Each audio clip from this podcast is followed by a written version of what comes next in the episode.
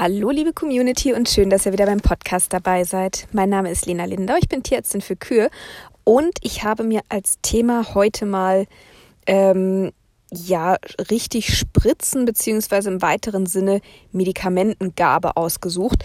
Das war, ich meine, das hat sich auch mal jemand von euch gewünscht auf Instagram. Bin ich mir gerade nicht mehr sicher. Aber auf jeden Fall, ähm, ich habe in der Praxis auch immer wieder die Erfahrung gemacht, ähm, ne, bei vielen, also ihr als Landwirte äh, behandelt die Tiere ja oft nach, wenn ich äh, das erste Mal da war, wenn irgendwie Krankheiten sind oder ähnliches. Dann wird ja von euch in der Regel dann die Nachbehandlung übernommen und äh, dafür darf ich ja dann auch entsprechend die Medikamente dann da lassen. Und äh, klar kommt dann immer wieder die Frage, wie muss ich denn das spritzen? Und dann ne, sage ich dann auch unter die Haut, in Muskel, wie auch immer. Ähm, und bei vielen ist dann auch alles klar. Aber trotzdem kommt immer mal wieder die Frage, zum Beispiel, wenn ich, wenn ich sage, das kommt in Muskel, dann heißt es ab und zu mal, hm, kann ich es auch unter die Haut spritzen oder ähm, keine Ahnung, die soll morgen sowieso noch eine Infusion kriegen, kann ich es damit reinmachen und und und. Äh, solche Geschichten. deswegen habe ich gedacht, ist das vielleicht mal, ach so, genau, und natürlich äh, bei der Vene ist immer Eutervene ja oder nein ein großes Thema. Ähm, und äh, deswegen habe ich gedacht, mache ich da mal hier eine Folge zu. Ähm, jeder, der schon super gut spritzen kann und alles äh, dahin bekommt, wo es hin soll, ähm, da müsst ihr jetzt mal durch, das müsst ihr jetzt mitmachen oder wegschalten. Aber ich denke, da kann jeder noch irgendwie was, eine Kleinigkeit irgendwie mitnehmen. Genau. Und wir fangen auch mal so mit dem, denke ich zumindest, einfachsten an. Das ist, wenn auf der Packung sowas wie Pur On steht. Oder wenn auf der ähm, auf dem Abgabebeleg als Anwendungshinweis äh, topisch steht oder dermal, dann heißt das, das muss auf die Haut. Das ist zum Beispiel bei Salben der Fall. Ne? Ich denke jetzt gerade zum Beispiel an, ähm, an die äh, Novaderma zum Beispiel bei der Mortellaro-Behandlung. Ah, jetzt habe ich schon wieder einen Fehler gemacht. Ich habe das neulich schon mal gehabt, als ich was aufgenommen habe, dass ich äh, Medikamentennamen genannt habe und habe dann im Nachhinein festgestellt, darf ich ja gar nicht. Es gibt ja so ein Heilmittelwerbegesetz. Ich darf gar keine äh, Präparatenamen sagen eigentlich. Also tut mal so, als hättet ihr das eben nicht gehört. Es ging selbstverständlich um salicylsäurehaltige Salben. Das darf ich wieder sagen.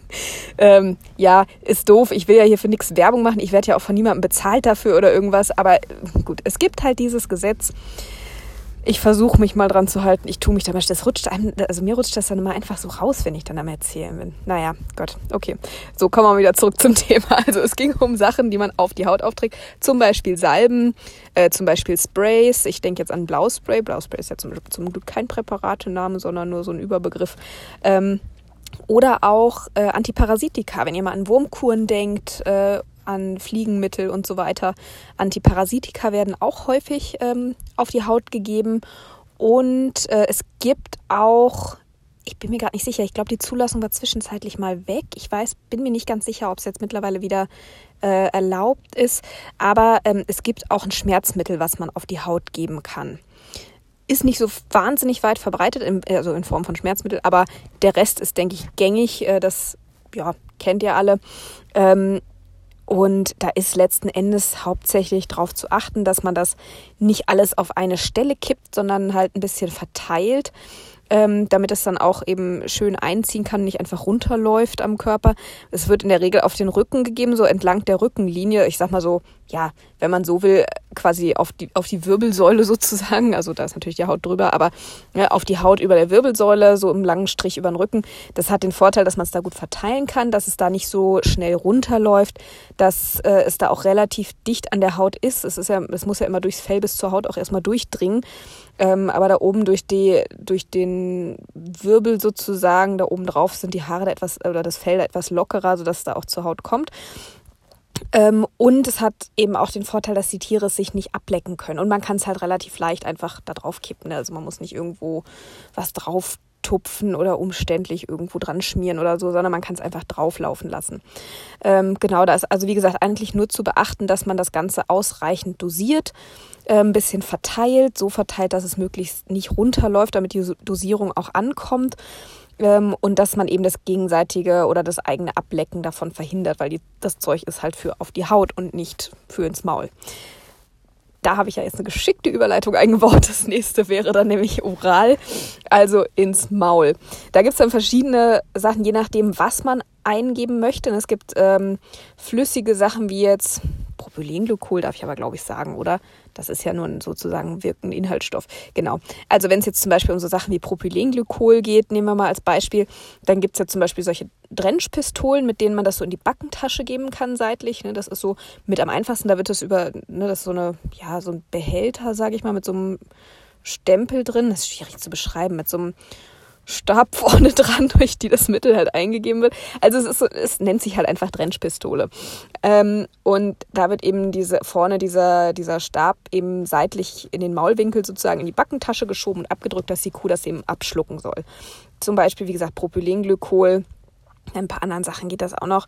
Ähm, eine weitere Möglichkeit, was auch relativ gängig in der Praxis ist, ich glaube, offizielle Lehrmeinung ist das jetzt nicht, aber was einfach in der Praxis häufig gemacht wird, zum Beispiel, wenn man, wenn man ein bisschen, ein bisschen mehr was eingeben will, wie zum Beispiel Pansenstimulanz, dafür ist das so ganz gängig, ähm, dass man das über eine Flasche macht.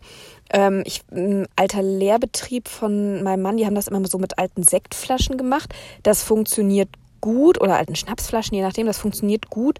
Ähm, ich persönlich habe immer nicht gerne Glas im Stall. Also ja, gut, ich habe natürlich auch meine Medikamentenfläschchen, aber wenn ich da mit so einer großen Flasche, die ich selber, ich habe halt echt kleine Hände, ne? und so eine Sektflasche hat ja schon einen Durchmesser, ich komme da mit der Hand nicht drum, die ich also auch schlecht festhalten kann und wo die, ich meine, die Kühe finden das auch in der Regel nicht so toll, wenn man ihnen das Zeug einschüttet. Ähm, also wo ich dann auch noch mit Abwehrbewegungen zu rechnen habe, da hantiere ich persönlich ungern mit Glas im Stall. Ist mir persönlich einfach zu ja, unfallträchtig. Also ich nehme dann lieber so eine, so eine Hartplastikflasche, also nicht diese, ähm, diese weichen mm, Wasserflaschen, so diese PET-Flaschen, sondern es gibt ja so äh, Softdrinks, um da mal auch keine Namen zu nennen. Es gibt ja so Softdrinks in ähm, so relativ harten Plastikflaschen. Ähm, die gibt's in ich glaube, in Halbliter- und Literflaschen. Die Halbliterflaschen sind zum Beispiel super, um äh, Kolostrum einzufrieren. Äh, das nur am Rande. Aber diese Literflaschen, äh, die finde ich dafür eigentlich ganz äh, praktisch. Die sind schön fest, äh, die werden nicht irgendwie zerquetscht von der Kuh. Aber wenn sie halt runterfällt, dann fällt sie halt runter und dann hebe ich sie da auf und alles ist gut, nichts ist passiert. Ähm, genau, die, da ist einfach dran, dann zu gucken, die schiebt man auch in der Regel so ein bisschen seitlich ins Maul, aber einfach etwas weiter rein, sodass die Kuh dann nicht alles äh, wieder ausspucken kann, sondern dass es dann eben schön äh, in, äh, in die Speiseröhre läuft und dann in den Pansen dann auch kommt. Ähm, dann gibt es natürlich noch die Möglichkeit, Boli einzugeben. Das, die sind ja auch für die orale Eingabe gedacht. Die werden ja in der Regel mit so einem Bolus-Eingeber gegeben, genau wie Magneten, ne, mit denen man dann eben, die die gibt es in flexibel und in starr und die äh, schiebt man tatsächlich über die Zunge äh, hinten bis kurz hinter den Kehlkopf quasi, also in die Speiseröhre, in den Beginn der Speiseröhre tatsächlich rein äh, und drückt dann ab, sodass sie dann eben durch die Speiseröhre in den Pansen rutschen. Ähm, und dann gibt es natürlich noch, ich sag mal in Anführungszeichen, die, äh, die Königsklasse über einen, also einen richtigen Drench, ne, über einen Drenchschlauch äh, oder ein Drenchsystem. Da gibt es ja verschiedene Sachen. Manche haben einfach einen Schlauch und eine und ein Maulkeil, damit die Kühe den Schlauch nicht durchbeißen. Aber es gibt eben auch richtige Drenchsysteme mit Pumpe und allem drum und dran. Ähm, wer das kann, super, weil Drenchen in vielen Situationen echt viel hilft. Das ist häufig nicht eine, häufig nicht eine alleinige Therapie, aber äh, ich persönlich gerade so bei schwereren Ketosefällen, bei ähm, bei festliegenden Cholimastitiden, bei pff, zur Unterstützung nach einer Labmagenverlagerung und, und, und. Ähm, oder auch wenn die Kühe wirklich, es gibt ja auch ne, einfach in der Erholungsphase von schweren Erkrankungen zum Beispiel.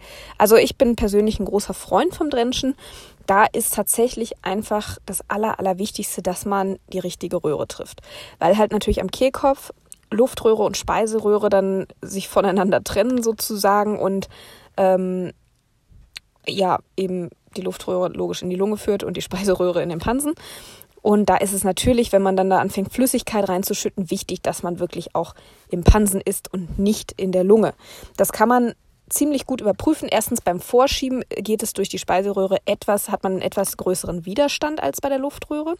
Man kann teilweise an der Halsseite auch den, den Schlauch tatsächlich fühlen, wenn er durch die, äh, durch die Speiseröhre durchrutscht oder wenn er da drin liegt, dass man dann das fühlen kann. Ähm, man kann häufig, wenn man dann im Pansen angekommen ist, äh, entweicht auch so ein bisschen Gas. Da hört man dann so ein ganz typisches Blubbern im Schlauch. Das ist nochmal was. Und wenn man in der Luftröhre landet, die Kühe fangen auch häufig auch ganz furchtbar an zu husten. Das ist auch immer ein gutes Zeichen dafür, dass man falsch ist. Ähm, und was ich immer gerne noch mache, wenn ich dann den Schlauch vorgeschoben habe und quasi äh, jetzt der Punkt wäre, wo ich jetzt anfangen könnte, was einzugeben, was ich tatsächlich gerne mache, ich drücke irgendeinem Helfer den Schlauch in die, in die Hand und lege mein Ohr oder mein Stethoskop, je nachdem funktioniert tatsächlich beides, ähm, an äh, oder so unter die linke Hungergrube, da wo eben der untere Teil vom Pansen liegt im Bauch. Ähm, da horche ich gerne nochmal drauf und lasse dann mein Helferlein mal kräftig in den Schlauch pusten. Und wenn es dann da im Pansen blubbert, dann ist mal in der Regel auch wirklich richtig. Ähm, und wie gesagt, häufig blubbert dann auch schon ein bisschen Gas raus, manchmal auch schon ein bisschen Flüssigkeit aus dem Pansen äh, oder man riecht es dann. Also das, man kann da eigentlich schon viele Methoden anwenden, um sicher zu gehen. Ich persönlich bin da so ein bisschen schissig, ist nicht, ist meist eigentlich nicht so meine Art, aber in dem Fall, ich persönlich brauche das nicht, dass ich einer Kuh 20 Liter Wasser und Pansenstimulanz in die Lunge kippe. Deshalb äh, versuche ich da wirklich immer sehr, sehr sicher zu gehen. Ja, also ich warte einmal dieses Blubbern ab, ich sauge mir manchmal ein bisschen Pansenflüssigkeit an und ich höre, wie gesagt, auch in der Regel nochmal auf dem Pansen und lasse jemanden vorne in den Schlauch pusten, damit ich das Blubbern höre. Und was ich dann noch zusätzlich zur Sicherung mache, bevor ich irgendwas anderes in den Schlauch äh, gebe, ähm, kippe ich da erstmal einen Liter Wasser rein und lasse den durchlaufen, einfach normales, klares Wasser, weil wenn ich einen Liter Wasser in die Lunge schütte, dann ist das nicht schön für die Kuh und die wird sicherlich ganz fies anfangen zu husten. Aber das ist allemal besser und nicht so schlimm, als wenn ich da einen Liter Pansenstimulanz gemischt mit Leinsamen in die Lunge schütte. Dann ist die Kuh verloren. Aber wenn es einfach nur klares Wasser ist, dann habe ich in dem Moment trotzdem nochmal die Chance zu korrigieren. Gut, das soll es mal gewesen sein für Oral. Ich wollte euch jetzt auch keine Angst machen. Es ist einfach nur, ne, das ist machbar, es ist kein Hexenwerk, das Drenchen. Viele Landwirte machen das selber. Ähm, aber nichtsdestotrotz, weil die Kuh findet das total blöd, wenn man ihr den Schlauch da reinschiebt und die wehrt sich und dann rutscht man halt doch schnell mal in die Röhre. Was ich mal noch mal, viele, viele lassen die Tiere dann den Kopf so überstrecken. Irgendwie, die, die halten den dann so hoch und versuchen den Schlauch reinzuschieben. Bin ich persönlich kein Freund von. Ich lasse der Kuh lieber den Kopf ein bisschen runter weil probiert mal, wenn ihr so den Kopf ganz, wenn ihr das Kinn so ganz nach oben reckt, probiert dann mal zu schlucken, weil die Kuh muss den Schlauch ja abschlucken. Und wenn ihr den Kopf so überstreckt, probiert dann mal zu schlucken. Das ist schwieriger, als wenn ihr den Kopf ganz normal haltet. Deshalb mache ich das auch lieber, dass ich äh, den Kopf der Kuh so einigermaßen auf normaler Höhe irgendwie versuche zu halten, damit die besser schlucken können. Ist meine Technik, wenn ihr es anders macht und es klappt, wunderbar, kein Problem. Also wie gesagt, ich wollte euch da keine Angst machen. Drenchen ist super und kann auch jeder lernen, aber es ist einfach nur wichtig, dass man eben, wie gesagt, den richtigen Eingang trifft. Genau. Ähm, dann kommen wir mal zum Spritzen. Das ist ja auch, das ist ja mit so das häufigste, denke ich, was ja Nachbehandlung tatsächlich macht. Ähm, und da fangen wir auch mal an. Was äh, es da für unterschiedliche Techniken gibt. Also das Allereinfachste, was man machen kann, ist das sogenannte Subkutan, SC abgekürzt. Und das heißt übersetzt einfach nur unter die Haut. Das bietet sich vor allem dann an, wenn größere Mengen gespritzt werden müssen, ne, weil die Haut ja schön elastisch ist, da ist schön viel Platz drunter. Also wenn größere Mengen gespritzt werden müssen, das ist mm, auch mm, so am wenigsten schmerzhaft eigentlich für die Tiere. Ich persönlich nehme dafür immer so eine rosa Kanüle, die hat einen schönen Durchmesser, dass ich zügig spritzen kann, aber jetzt auch nicht so einen riesengroßen Durchmesser, dass der Kuh jetzt übermäßig viel wehtut. Bei Kälbern nehme ich eine Nummer kleiner, da nehme ich dann mal eine gelbe Kanüle. Und am besten kann man das Ganze dann seitlich am Hals machen, so vor der Schulter. Da ist die Haut einfach am, ja, am elastischsten, sage ich mal. Da kann man sich am besten so eine Hautfalte ziehen und dann wird die Nadel parallel zu der Hautfalte eingestochen. Äh, wer sicher gehen möchte, der kann dann noch ähm, quasi die Hautfalte mal loslassen. Und wenn man dann die Spritze äh, so ein bisschen hin und her bewegt, dann fühlt man, wie sich die, die Nadel unter der Haut dann bewegt. Und äh, ja, dann nochmal, also wenn man es ganz korrekt machen will, dann wird hinten nochmal am Spritzenkolben gezogen, um zu gucken, also aspiriert nennt sich das, um zu schauen, ob Blut kommt oder nicht. Und wenn einfach nur nichts kommt oder ein bisschen Luftblasen reinblubbern, dann kann man anfangen, das Mittel unter die Haut zu spritzen. Das sollte sehr, sehr leicht gehen. Da ist eigentlich wenig Widerstand. Ähm, Wenn es irgendwie sehr schwer geht, dann ist man entweder bis in den Muskel vorgerutscht oder man steckt noch in der Haut. Also die Nadel, je nachdem, was ihr vermutet, entweder weiter einstechen oder ein Stückchen wieder rausziehen. Und wenn man das alles richtig gemacht hat, dann ist danach äh, dann vom Medikament, je nachdem, welche Menge man jetzt reinspritzt, aber in der Regel ist dann da eine Beule zu sehen an der Stelle, wo man reingespritzt hat. Die muss auch nicht wegmassiert werden. Das zieht von selber dann ein, quasi, wenn das Mittel aufgenommen wird. Ähm, was auch mal funktioniert, was ich auch manchmal mache, wenn ich zum Beispiel nicht, nicht nicht gut an den Hals drankomme oder ähnliches, ähm, dass ich dann auch mal äh, unter die Haut spritze, seitlich über den Rippen. Das ist aber deutlich schwieriger, weil die Haut da ziemlich stramm sitzt. Aber das würde sonst auch noch mal ausnahmsweise gehen. Genau, aber so am Hals ist eigentlich das Übliche und auch am einfachsten. Dann ähm, gibt es noch das IM, also intramuskulär, das heißt in den Muskel. Da ähm, wird das Medikament, also der Wirkstoff, auch etwas schneller aufgenommen als unter der Haut. Das ist ja, Sinn der Sache ist ja immer, dass die Wirkstoffe dann ins Blut aufgenommen werden und vom Blut dann eben durch den Körper sozusagen transportiert werden, um dann auch da anzukommen, wo sie dann wirken sollen. Und das geht eben, wenn man das Mittel in den Muskel spritzt. Muskeln sind sehr stark durchblutet, sind von vielen kleinen Blutgefäßen durchzogen und dadurch wird das Mittel, ähm, wenn man es in den Muskel spritzt, sehr, sehr schnell aufgenommen, also schneller als wenn man es unter die Haut spritzt. Beim Muskel darf man allerdings nicht ganz so viel Medikament an eine Stelle spritzen. Da ist das begrenzt einfach durch diese dichte Gewebsstruktur. Das äh, kann sonst zu Schäden in der Muskulatur führen. Äh, deshalb sollte man pro Injektionsstelle tatsächlich nur maximal 20 bis aller, aller maximalst, nein, wie allerhöchstens 25 Milliliter spritzen. Also so eine große Spritze voll. Und am besten spritzt man das in die hintere Schultermuskulatur. Das ist quasi so überm Ellbogen, kann man sagen. Da sitzt nochmal so ein Muskelbauch, den kann man auch schön fühlen. Ähm, ist bei Kälbern immer ein bisschen schwieriger, weil die einfach noch allgemein noch nicht so viel Muskulatur haben. Aber auch da hintere Schultermuskulatur oder auch sowohl bei den Kälbern als auch bei den Kühen mache ich es ausnahmsweise auch mal in den Hals. Da steche ich die Nadel aber nicht so tief ein wie äh, an der Schulter zum Beispiel, weil da einfach, ich sag mal, weniger Material einfach da ist. Genau. Äh, ich persönlich nehme da eine rosane oder eine weiße Kanüle. Die weißen nehme ich gerne vor allem bei so öligen Sachen wie, wie Penicillin oder ähnlichem, ähm, die so ein bisschen schwergängiger sind, so ein bisschen dickflüssiger sind, weil ich dann einfach eine, einen größeren Kanülendurchmesser habe und das einfach besser durchkriege. Also man hat da beim Spritzen deutlich mehr Widerstand. Auch hier sollte man vorm Einspritzen äh, nochmal kurz am Spritzenkolben ziehen, dass man eben erst dann in den Muskel spritzen, wenn kein Blut angesaugt werden kann durch die Kanüle. Weil das ist immer ein Zeichen, dass man irgendwo im Muskel ein Blutgefäß getroffen hat. Und da soll es ja eben nun mal nicht hin, sondern halt eben in den Muskel. Ähm, genau, hintere Schultermuskulatur. Und dann sticht man so nach schräg vorne, sage ich mal, ungefähr im 45 Grad Winkel, sticht man das in den Muskel ein. Und genau, wie gesagt, aspiriert kurz und spritzt das Mittel dann in den Muskel. Der Widerstand, wie gesagt, ist höher als beim unter die Haut spritzen, weil das Gewebe einfach dichter ist ähm, wo sich das Mittel drin verteilen soll. Das geht halt schwieriger. Deswegen nicht mit zu viel Kraft hinten auf den Spritzenkolben drücken. Äh, sonst lauft ihr Gefahr, wenn ihr zu viel Druck aufbaut, dass die Spritze euch dann von der Kanüle abfliegt äh, und ihr das Mittel überall habt, nur nicht in der Kuh. Aber ähm, ich spreche da aus Erfahrung. Ich ähm, habe da schon häufiger dann größere Reinigungsaktionen bei mir im Gesicht und an den Händen und auf den Klamotten und überall durchführen müssen. Also von daher, ja. Wie gesagt, ausnahmsweise auch mal am Hals. Und was, das darf man, glaube ich, gar nicht so laut sagen, das ist, glaube ich, ziemlich verpönt. Ähm, ich persönlich, das ist vielleicht nicht, also ich empfehle das auch nicht unbedingt zur Nachahmung. Ich weiß aber, dass einige das auch machen. Ich spritze es auch mal hinten in die Popobacke.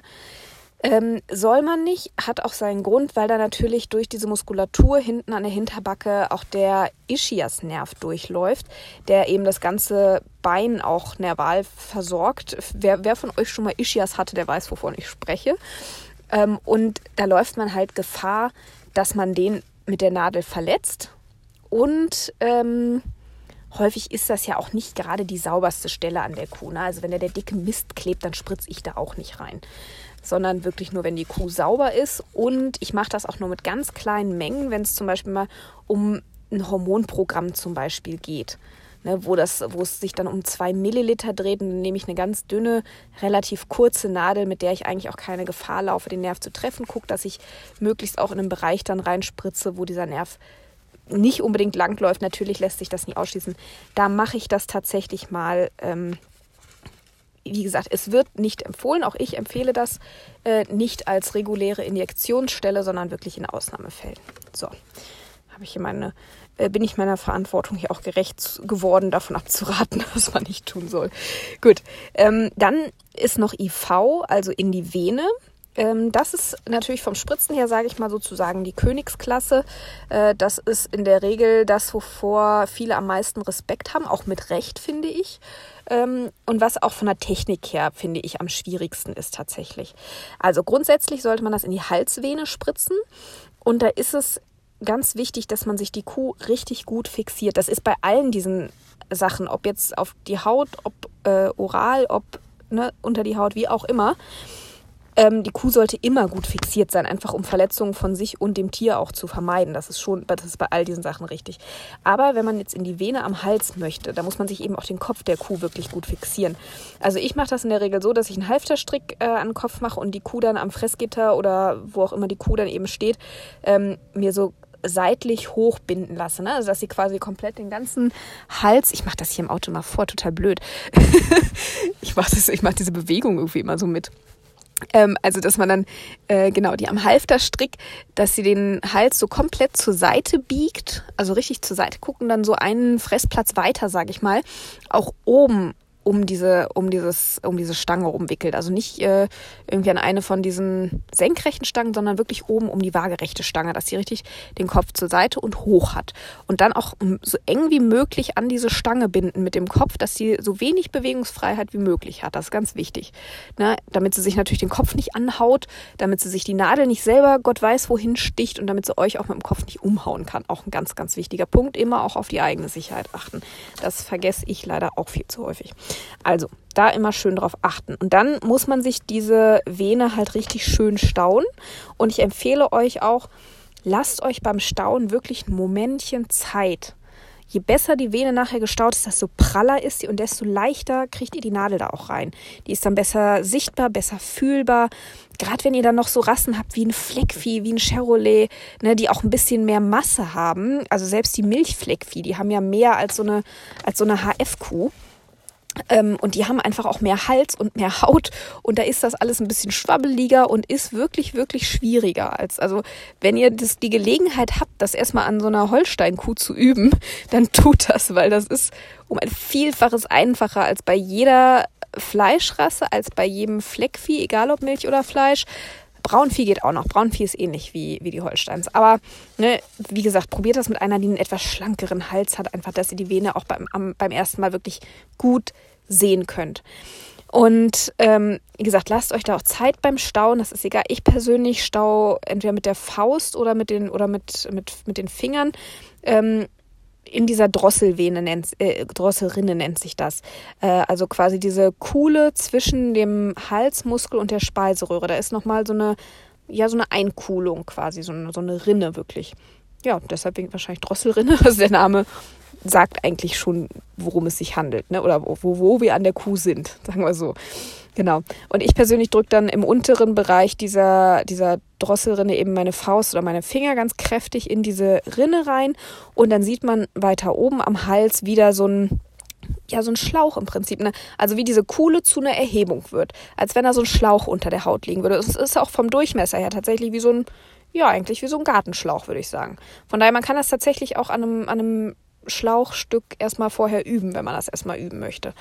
Ähm, und da wird dann auch wirklich im oberen Halsbereich, so im oberen Drittel ungefähr, wird dann die Nadel, hm, da gibt es verschiedene Techniken. Also entweder erstmal senkrecht eingestochen, bis Blut kommt, dann die Nadel äh, quasi vom Winkel her geändert Richtung Kuh, dass die Nadel hat Richtung Kuh zeigt und dann parallel zum Verlauf dieser Vene eben weiter vorgeschoben. Dabei die Vene immer gestaut lassen und es muss zu jedem Zeitpunkt auch Blut aus der Nadel sprudeln. Das ist wichtig. Dann seid ihr richtig. Und auch nochmal zur Überprüfung, sobald ihr den Stau unten loslasst, hört das Blut auf zu sprudeln. Das ist auch nochmal ein Trick, ähm, wenn ihr sicher gehen wollt, ob ihr das, was ihr da seht, ob das wirklich die Vene ist. Ihr staut das Ganze, dann erscheint dieser Schlauch. Und wenn ihr den Stau, den Stau aufhebt, dann verschwindet dieser Schlauch wieder. Dann wird es wieder eine Kuhle. Na, dann wisst ihr schon mal, okay, das ist die Vene und beim, mit der Nadel genauso. Einstechen, dann sprudelt das Blut raus, ihr lasst den Stau los, das Blut hört auf zu sprudeln. Ihr staut wieder, es fängt wieder an.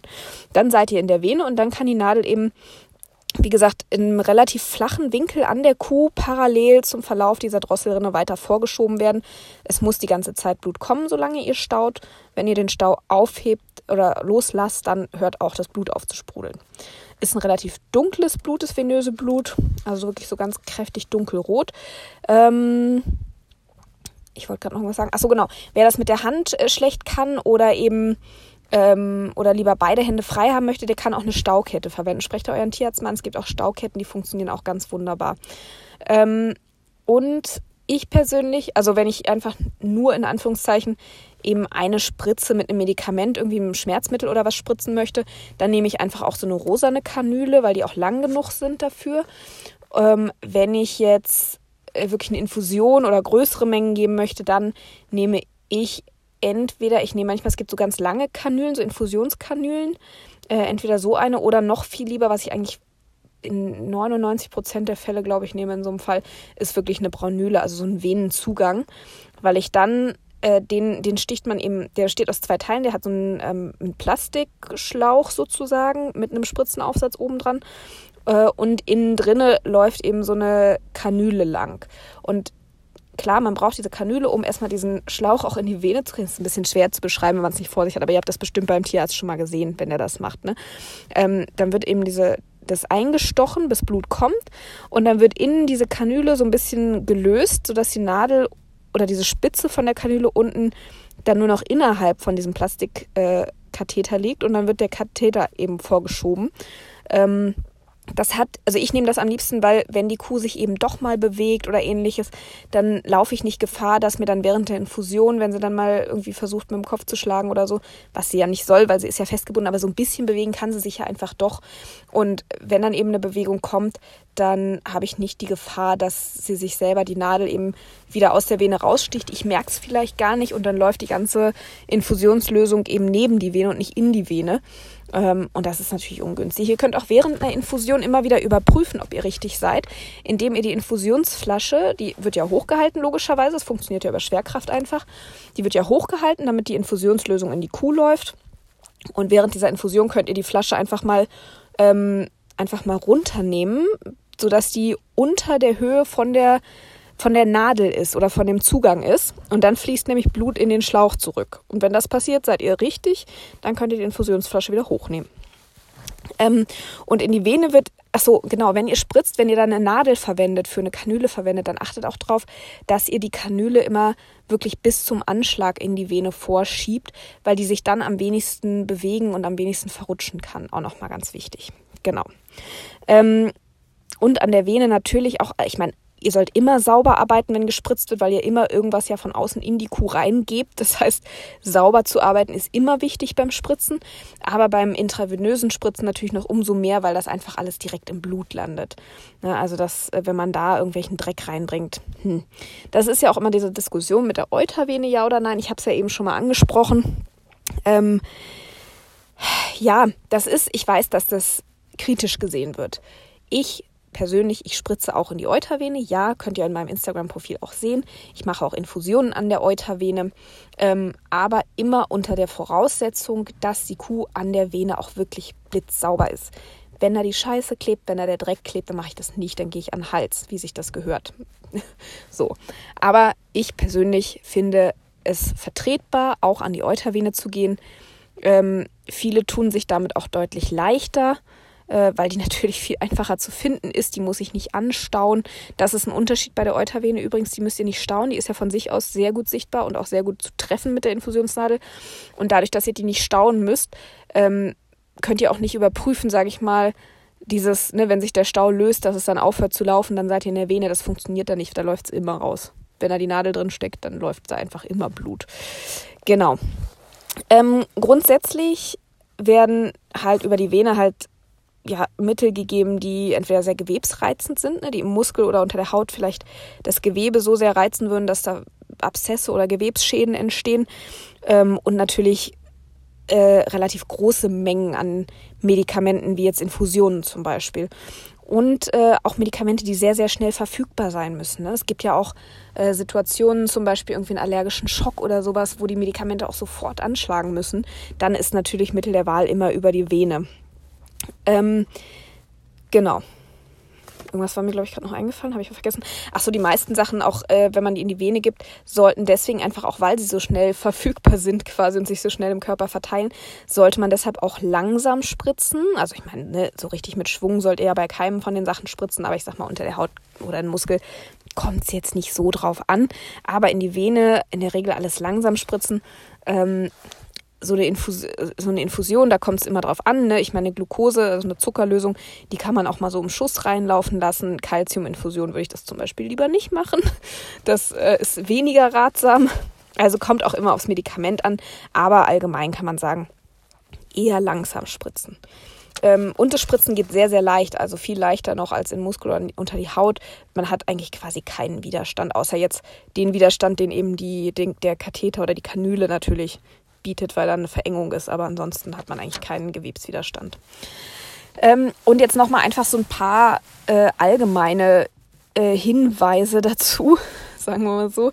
Also die Medikamente, die sind ähm, auf der Packung ist ja immer oder auf der Flasche ist ja immer angegeben, wie diese Medikamente gespritzt werden sollen. Da steht dann drauf zur intramuskulären Injektion oder zur subkutanen Injektion, zur intravenösen Injektion, wie auch immer. Auf manchen steht auch beide, da steht dann zur subkutanen und zur, Intra, äh, und zur intravenösen Mus äh, Injektion. Oh Gott, jetzt geht es ja wieder los mit den Sprachstörungen. Also, das steht da drauf auf den Packungen, das steht in der Packungsbeilage. Da kann also immer nachgeschaut werden, wenn man sich unsicher ist. Und die Medikamente, die sind ähm, für diese angegebene Applikationsart auch getestet und zugelassen. Das heißt, wenn man die so spritzt, dann ähm, kann man sich eigentlich sicher sein, dass die Medikamente in diesem Gewebe gut vertragen werden ähm, und dass auch alle anderen Angaben eingehalten werden. Was ich damit sagen will, so, also da, wo man die Medikamente hinspritzt, ich habe es ja eben schon mal so ein bisschen angedeutet, je nachdem, in welches Gewebe die Medikamente kommen, sind die unterschiedlich schnell im Körper verfügbar. Also die Konzentrationen, die dann im Blut und in den verschiedenen Organen erreicht werden, das hängt davon ab, in welches Gewebe die ähm, die Medikamente gespritzt werden. Und damit hat das auch einen Einfluss darauf, wie schnell diese Medikamente wirken. Es hat einen Einfluss auf die Wartezeit und es hat auch einen Einfluss auf die Nebenwirkung. Also es gibt zum Beispiel Medikamente, wenn man die äh, in die Vene spritzt, zum Beispiel, dann können die ganz, können die, müssen nicht, aber können zum Beispiel Allergien auslösen. Es gibt Medikamente, da steht drauf äh, sowas wie äh, stark gewebereizend oder ähnliches, die dann eben wirklich nur in die Vene gespritzt werden dürfen. Wenn man die unter die Haut oder den Muskel spritzt, dann kann das tatsächlich zum Absterben von Gewebe zum Beispiel führen oder ähnliches. Deswegen tatsächlich sich ähm, so gut es irgendwie geht, immer an diese Angaben wirklich halten. Wenn ihr wirklich mal sagt, oh nee, ich spritze aber so ungern in Muskel, kann das nicht auch unter die Haut oder ich kann nicht oder ich möchte auch, ich kann und möchte nicht intravenös spritzen. Ich habe genug Landwirte, die sagen, oh nee, mit Vene, das, ähm, ich spritze die Kuh, kein Problem, aber in die Vene, das mache ich nicht gern. Finde ich völlig in Ordnung. Finde ich besser, als wenn jemand sagt, auch kein Problem, ne, und dann landet das Zeug Gott weiß wo. Von daher ne, ist mir so rum immer lieber. Ne, aber der dann auch schon mal fragt, hier geht das nicht unter die Haut, hatte ich ja eingangs schon gesagt, dass immer solche Nachfragen ab und zu mal kommen. Also dann fragt wirklich euren Tierarzt, ob das geht. Ähm, was zum Beispiel nie, nie, nie gemacht werden darf, wirklich, sind alle Sachen, die in irgendeiner Form milchig sind, also wie das Penicillin zum Beispiel, wie Amoxicillin häufig, ähm, wie ähm, ach, dies jetzt darf ich wieder keine Präparatenamen sagen. Naja, also, aber ne, Penicillin, denke ich, kennt ihr alle, dieses, dieses weiße Zeug, was man schön aufschütteln muss, immer, weil sich das auch mal so absetzt. Alles, was so weich, milchig, relativ, wei nicht weich, weiß, weiß, milchig, zähflüssig ist, das darf niemals nicht in die Vene gespritzt werden. Nie, nie, nie. Habe ich kann ich ja hier mal einen kleinen Schwung aus meinem Studium erzählen, habe ich im Studium schmerzhaft selbst erfahren müssen. Nicht bei mir, aber ich hatte einen Studentenjob in der Pferdeklinik und äh, die, ne, wir hatten wieder zwei Koliker über Nacht, also OPs und äh, ich war die ganze Nacht auf dem Bein. Ich habe nicht eine Minute geschlafen. Ich habe die ganze Nacht äh, Blutproben genommen, OP-Assistenz gemacht, die Pferde danach überwacht. Ähm, ne, bis sie wieder auf den Beinen waren und, und, und. Das, das ist immer sau anstrengend, so eine Nacht. Und morgens ist man dann noch ähm, für die Morgenbehandlung zuständig. Da hat man so einen pa Behandlungsplan für die ganzen Patienten, die da sind. Und ein Pferd hat halt so ein Penicillinartiges Medikament bekommen. Und äh, weil ich wirklich nach dieser Nacht komplett neben mir war, ich habe es diesem Pferd tatsächlich in die Vene gespritzt. Ich habe es in dem Moment überhaupt nicht realisiert, ähm, sondern das Pferd ist dann ist, ist wie bekloppt geworden, ist in der Box rumgesprungen. Also ich bin dann irgendwann ganz schnell aus dieser Box raus, weil es wirklich lebensgefährlich wurde, weil der, weil das Pferd total ausgerastet ist und um sich geschlagen hat. Und ich weiß halt nicht, was da wirklich, wie sich das anfühlt, was passiert, aber es muss, es kann wirklich nicht schön sein. Und in dem Moment hat es, und ich habe immer gedacht, was hat das denn? Was hat das denn? Und dann irgendwie hat in meinem Kopf dann hinten was angeklopft und hat gesagt, Momentchen mal, was hast du denn dem da gerade gespritzt und wie? Und dann habe ich eben nochmal auf den Plan geguckt und habe gedacht, ach du Scheiße, das, das kannst du nicht in die Vene spritzen. Naja, also, ne, das ist dann der Moment, wo man dann aber einfach mal, ähm, ja, das ist, ist extremst unangenehm. Also man steht da echt und denkt, ach du Scheiß, wie doof bist du denn eigentlich? Ja, half ja nichts. Ich habe dann den diensthabenden Tierarzt angerufen, der hat mir auch gesagt, was ich schon mal Notfallmedikamenten bereitlegen soll äh, und hat sich auf den Weg gemacht. Ähm, rechne ich ihm bis heute hoch an. Das ist, ich, es war nicht mein bester Freund in dieser Klinik, aber der hat keinen Ton irgendwas Böses gesagt oder so, sondern gesagt, hier, wie, was macht das Pferd gerade, wie geht's dem, legt er das und das bereit, ich mache mich auf den Weg. Das ist, ich war so erleichtert, weil ich habe mich so, ich habe mich so schrecklich gefühlt, ich habe mich so geschämt, weil ich das musst du doch wissen eigentlich. Ja, aber sowas passiert halt, ne? Also ich meine, wir sind ja halt alles nur Menschen, sowas soll nicht passieren, sowas darf eigentlich nicht passieren, was passiert. Ist keiner vor sicher. Ähm, dem, das Pferd hat alles unbeschadet überstanden, Gott sei Dank. Ich war extrem erleichtert. Das hat sich irgendwie nach einer Viertelstunde oder was hat sich wieder beruhigt und äh, nach einer halben Stunde war es wieder alles gut und es hat wieder gefressen und ich war, also wirklich, mir ist ein riesengroßer Felsbrocken vom Herzen gefallen, aber das ist so ein Ding, das mache ich halt nie wieder. Und seitdem Punkt, das hat mir der, der, der Tierarzt dann eben nochmal eingebläut, alles, was milchig ist, darf nicht in die Vene, gehört nicht in die Vene. Deswegen ist eben dieses äh, Aspirieren, bevor man in Muskel spritzt zum Beispiel, doch relativ wichtig, weil man gerade in den Muskeln, was so vielen Blutgefäßen durchzogen ist, relativ leicht auch mal ein Gefäß trifft. Und deshalb macht das schon Sinn, vorher kurz einmal zu überprüfen, ob man wirklich nur im Muskel oder in einer dieser kleinen Blutgefäße ist. So, das nur mal am Rande, kleine Geschichte jetzt von mir. Ähm, genau, also fragt immer euren Tierarzt, ob, wenn ihr das anders spritzen wollt, als es in der Packungsbeilage steht, fragt, ob das geht. Ähm, zum Beispiel Calcium gilt ja als sehr gewebsreizend und sollte tatsächlich nur in die Vene gespritzt werden, aber ähm, es geht zum Beispiel auch in Muskeln nie, nie, nie spritzen. Aber man kann äh, mit dieser Calcium-Infusionslösung auch nicht mit jedem Präparat. Also fragt auch da, nur weil ich jetzt gesagt habe, mit Calcium geht das, kommt auch aufs Präparat an. Also auch beim Calcium fragt immer lieber nochmal nach, ob das mit eurem Präparat geht, was ihr da habt. Ähm, auch damit setze ich manchmal zum Beispiel so ein Depot unter die Haut, äh, weil es einfach langsamer aufgenommen wird. Also ich äh, infundiere die Kuh dann bei einer Milchfieberkuh zum Beispiel. Ja, die infundiere ich dann und setze aber gern nochmal ein Depot unter die Haut, sodass sie nochmal über die nächsten Stunden auch nochmal ein bisschen versorgt ist mit.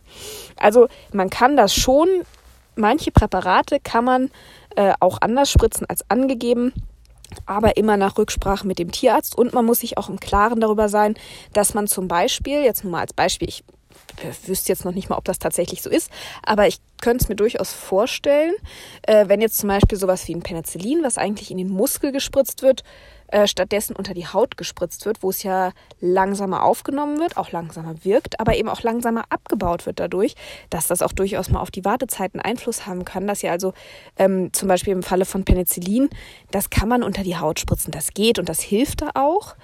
Aber äh, wenn ihr die Milch wieder liefern wollt, Penicillin hat ja auf Milch üblicherweise sowas um die vier, fünf äh, Tage Wartezeit, je nach Präparat auch, manchmal auch sechs, äh, je nachdem, von welchem Hersteller ihr das habt. Ähm, und das kann dann schon mal sein, wenn ihr jetzt eins habt, was normal vier Tage Wartezeit auf Milch hat, bei intramuskulärer äh, Injektion, da so ist es nämlich getestet und zugelassen, ähm, kann es sein, dass ihr zum Beispiel einen Tag länger Wartezeit habt. Also das immer im Hinterkopf behalten, wenn ihr die Medikamente anders anwendet, immer erst den Tierarzt fragen, ob das geht und danach auch überlegen, wenn das mit Medikament mit Wartezeit ist, habe ich jetzt vielleicht eine höhere Wartezeit. Das dann auch immer überprüfen. Da ist ja so ein Schnelltest dann immer normalerweise äh, sehr, sehr hilfreich, um das zu überprüfen. Genau. Ähm, genau, grundsätzlich, ich habe schon gesagt, immer sauber arbeiten, ne? nicht, nicht gerade an die Stellen spritzen, wo die meiste, der meiste Mist hängt. Wenn ihr jetzt irgendwas in Muskel spritzen wollt und die Kuh hat vorher mit der Schulter aus irgendwelchen Gründen halt im Mist gelegen, dann fragt euren Tierarzt, wo ihr es sonst noch hinspritzen könnt. Ob es auch eine andere Stelle gibt, wo ihr es hinspritzen könnt.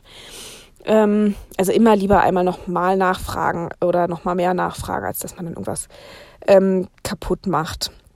Ähm, ansonsten grundsätzlich auch für jede Injektion eine frische Nadel nehmen ist ratsam. Wenn ich jetzt die gleiche Kuh behandle, ähm, wenn ich zum Beispiel ein Schmerzmittel und ein Antibiotikum spritze, zum Beispiel jetzt, dann nehme ich auch schon mal die gleiche Nadel, wenn sich die Mittel miteinander vertragen, ist auch immer eine Sache. Man kann ja auch, manche Sachen kann man mischen, manche nicht, manche flocken dann aus, kristallisieren, was auch immer, wenn man die mischt.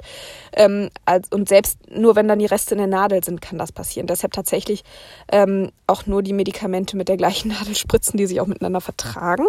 Das ist Punkt eins. Und Punkt zwei, ähm, bei jetzt weil so Reihenbehandlungen wie Impfungen zum Beispiel, ne, wo man dann mit diesen ähm, Spritzrevolvern dann arbeitet, äh, da finde ich es auch okay, wenn man jetzt innerhalb eines Bestandes die gleiche Nadel für mehrere Tiere nimmt, aber auch die sollte man in regelmäßigen Abständen wechseln, weiß nicht, nach fünf Kühen oder so, ähm, weil man merkt dann auch ganz schnell, dass die Nadel echt stumpf wird. Und das ist dann für die Tiere auch nicht mehr angenehm. Ne? Die Kühe haben ja einfach dieses dicke Leder nun mal. Ähm, und da wird die Nadel auch echt schnell stumpf und das tut den Kühen, die dann die stumpfe Nadel kriegen, das tut ihnen auch wirklich weh. Also gönnt denen da auch regelmäßig eine neue Nadel. Genau. So, ich hoffe, ich habe jetzt alles gesagt. Das ist ja bei so Sachen, wenn man so versucht, so ein bisschen so Anleitungen und Ratschläge für solche Sachen zu geben, ne, dann äh, ich persönlich ja, habe dann immer so ein bisschen Vorbehalte, sage ich mal, das hier über so einen Podcast zu machen, weil ne, man vergisst dann doch mal was oder sagt irgendwas vielleicht nicht ganz so klar, wie es ist. Ne? So wie ich eben gesagt habe, keine Ahnung, man kann Penicillin auch unter die Haut spritzen und dann macht das irgendwer und dann funktioniert es nicht und dann sagt, ja, die hat aber gesagt, das geht. Deshalb sage ich nochmal ganz offiziell hier dazu, äh, das sind Sachen, die ich jetzt so aus der Praxis, aus meiner Erfahrung euch jetzt so gesagt habe, wie ich es handhabe. Aber ich habe es jetzt schon x-mal in der Folge gesagt, ich sage es jetzt aber der Vollständigkeit halber hier nochmal. Alles, was ich hier gesagt habe, das hat keinen Anspruch auf Vollständigkeit oder auf hundertprozentige Richtigkeit, sondern es sind Erfahrungswerte äh, von mir. Und wenn es wirklich bei euch um eure Tiere, um eure, ähm, ja, um euer Spritzen geht, dann, wie gesagt, immer wenn ihr was anders machen wollt, als es auf der Verpackung steht äh, oder als ihr es schon mal irgendwo vielleicht beigebracht bekommen habt, fragt wirklich immer euren Tierarzt. Kommt euch da auch nicht blöd vor. Ähm, eigentlich jeder Tierarzt äh, ist eigentlich froh, wenn einfach einmal mehr gefragt wird, auch wenn man sich vielleicht im Stillen denkt, naja, ist doch klar. Nein, es ist eben nicht jedem klar. Und deshalb, ne, es gibt in dem Falle tatsächlich keine blöden Fragen. Und wenn ihr zehnmal das gleiche fragt, ist egal, bevor ihr da irgendwas irgendwo hinspritzt, wo es wirklich Schaden anrichtet. Ähm, ja, ne, fragt lieber einmal näher nach. Mir fällt gerade auf, was ich aus, ausgelassen habe, ist tatsächlich intrauterin und intramamär, also sprich in die Gebärmutter und ins Euter. Aber das kann man ja vielleicht an anderer Stelle nochmal machen. Ich glaube, der Podcast ist auch jetzt trotzdem lang genug geworden. Also, wie gesagt, ne, wenn irgend, in irgendeinem Zweifel mit irgendeiner Änderung, was auch immer, einfach immer den Tierarzt fragen, der sagt es euch. Das ähm, ist mir an dieser Stelle nochmal ganz, ganz wichtig. Nicht, dass hier, wie gesagt, irgendwann irgendwer sagt, hier, die Lena hat aber im Podcast gesagt, das geht so. Ähm, nee, nee, nee, dann war es vielleicht, dann war es von mir vielleicht blöd ausgedrückt oder wie auch immer. Ähm, deshalb immer, immer nachfragen. Ich hatte auch mal so einen netten Landwirt, der wollte wirklich partout nicht spritzen. Hier vielleicht kurze Anekdote noch zum Abschluss. Also der hat mich wirklich für jede Nachbehandlung kommen lassen. Es war ein gestandener Landwirt. Der hat seit, seit 40 Jahren hat er seine Kühe da gehabt und äh, versorgt und alles ne, von seinem Vater übernommen. Also war jetzt nicht so, dass der irgendwie, weiß nicht, Neuling, Quereinsteiger oder sonst was war, sondern erfahrener Landwirt. Aber der hat mich wirklich für jede Spritze kommen lassen. Auch am Sonntag war wirklich, also immer. Weil der immer gesagt hat, nö, Frau Lindau, Sie haben das doch studiert. Das war einer der wenigen, der, der Frau Lindau äh, zu mir gesagt hat, sonst bin ich immer Lena. Aber er gesagt, nö, Frau Lindau, Sie haben das doch studiert, dann machen Sie das doch auch. Und ich habe ich hab wirklich mal gesagt, aber, ne, Herr X, ähm, aber Sie können das doch auch selber und das ist doch nicht schwierig und morgen ist Sonntag, wollen Sie das wirklich bezahlen? Ja, ja, machen Sie das mal. Naja, irgendwann haben wir dann meine Kuh bei ihm operiert ähm, mit, ich, was hatte die nochmal? Ich glaube, irgendwas mit einem Blinden, ich glaube, eine Blinddarmdrehung hat die gehabt, genau. Und ähm, hatte dann eine relativ langwierige Nachbehandlung vor sich natürlich. Und das ist eine relativ große OP. Äh, die musste wirklich täglich über, ich weiß gar nicht mehr, über zehn Tage oder so ist die gespritzt worden. Und da haben wir tatsächlich ja, mit Engelszungen, meine Chefin und ich, auf ihn eingeredet. Und da hat er sich das dann tatsächlich mal zeigen lassen. Aber wirklich nur unter die Haut, wie man unter die Haut spritzt und hat dann diese Kuh tatsächlich durch diese gesamte Behandlung begleitet. Der spritzt auch bis heute unter die Haut. Ich weiß nicht genau, ob er mittlerweile sich auch schon mal einen Muskel hat überreden lassen. Aber wie gesagt, er kann mittlerweile einen Teil der Behandlung selbst übernehmen, ist da auch, glaube ich, gar nicht so unglücklich mit, auch wenn er mal das Gegenteil behauptet. genau. So, jetzt lasse ich euch aber wirklich in Ruhe. Äh, erstmal vielen Dank fürs Zuhören. Ich glaube, die Folge ist relativ lang geworden. Oh ja, dreiviertel Stunde, nicht schlecht. Genau. Also von daher ähm, erlöse ich jetzt euch erstmal von mir und hoffe, dass für den einen oder anderen noch ein praktischer Tipp dabei war oder vielleicht irgendwas, was ihr noch nicht wusstet. Ähm, und ansonsten schadet es ja auch nicht, wenn man sein Wissen immer mal ein bisschen auffrischt, denke ich. Also, genau. Von daher, ähm, danke fürs Zuhören. Wenn ihr mögt, hören wir uns nächste Woche wieder. Und bis dahin wünsche ich euch eine wunderschöne Woche mit ganz vielen Kühen, die hoffentlich nicht gespritzt werden müssen. Und äh, ich freue mich, wenn ihr nächste Woche wieder mit dabei seid. Bis dahin, macht's gut.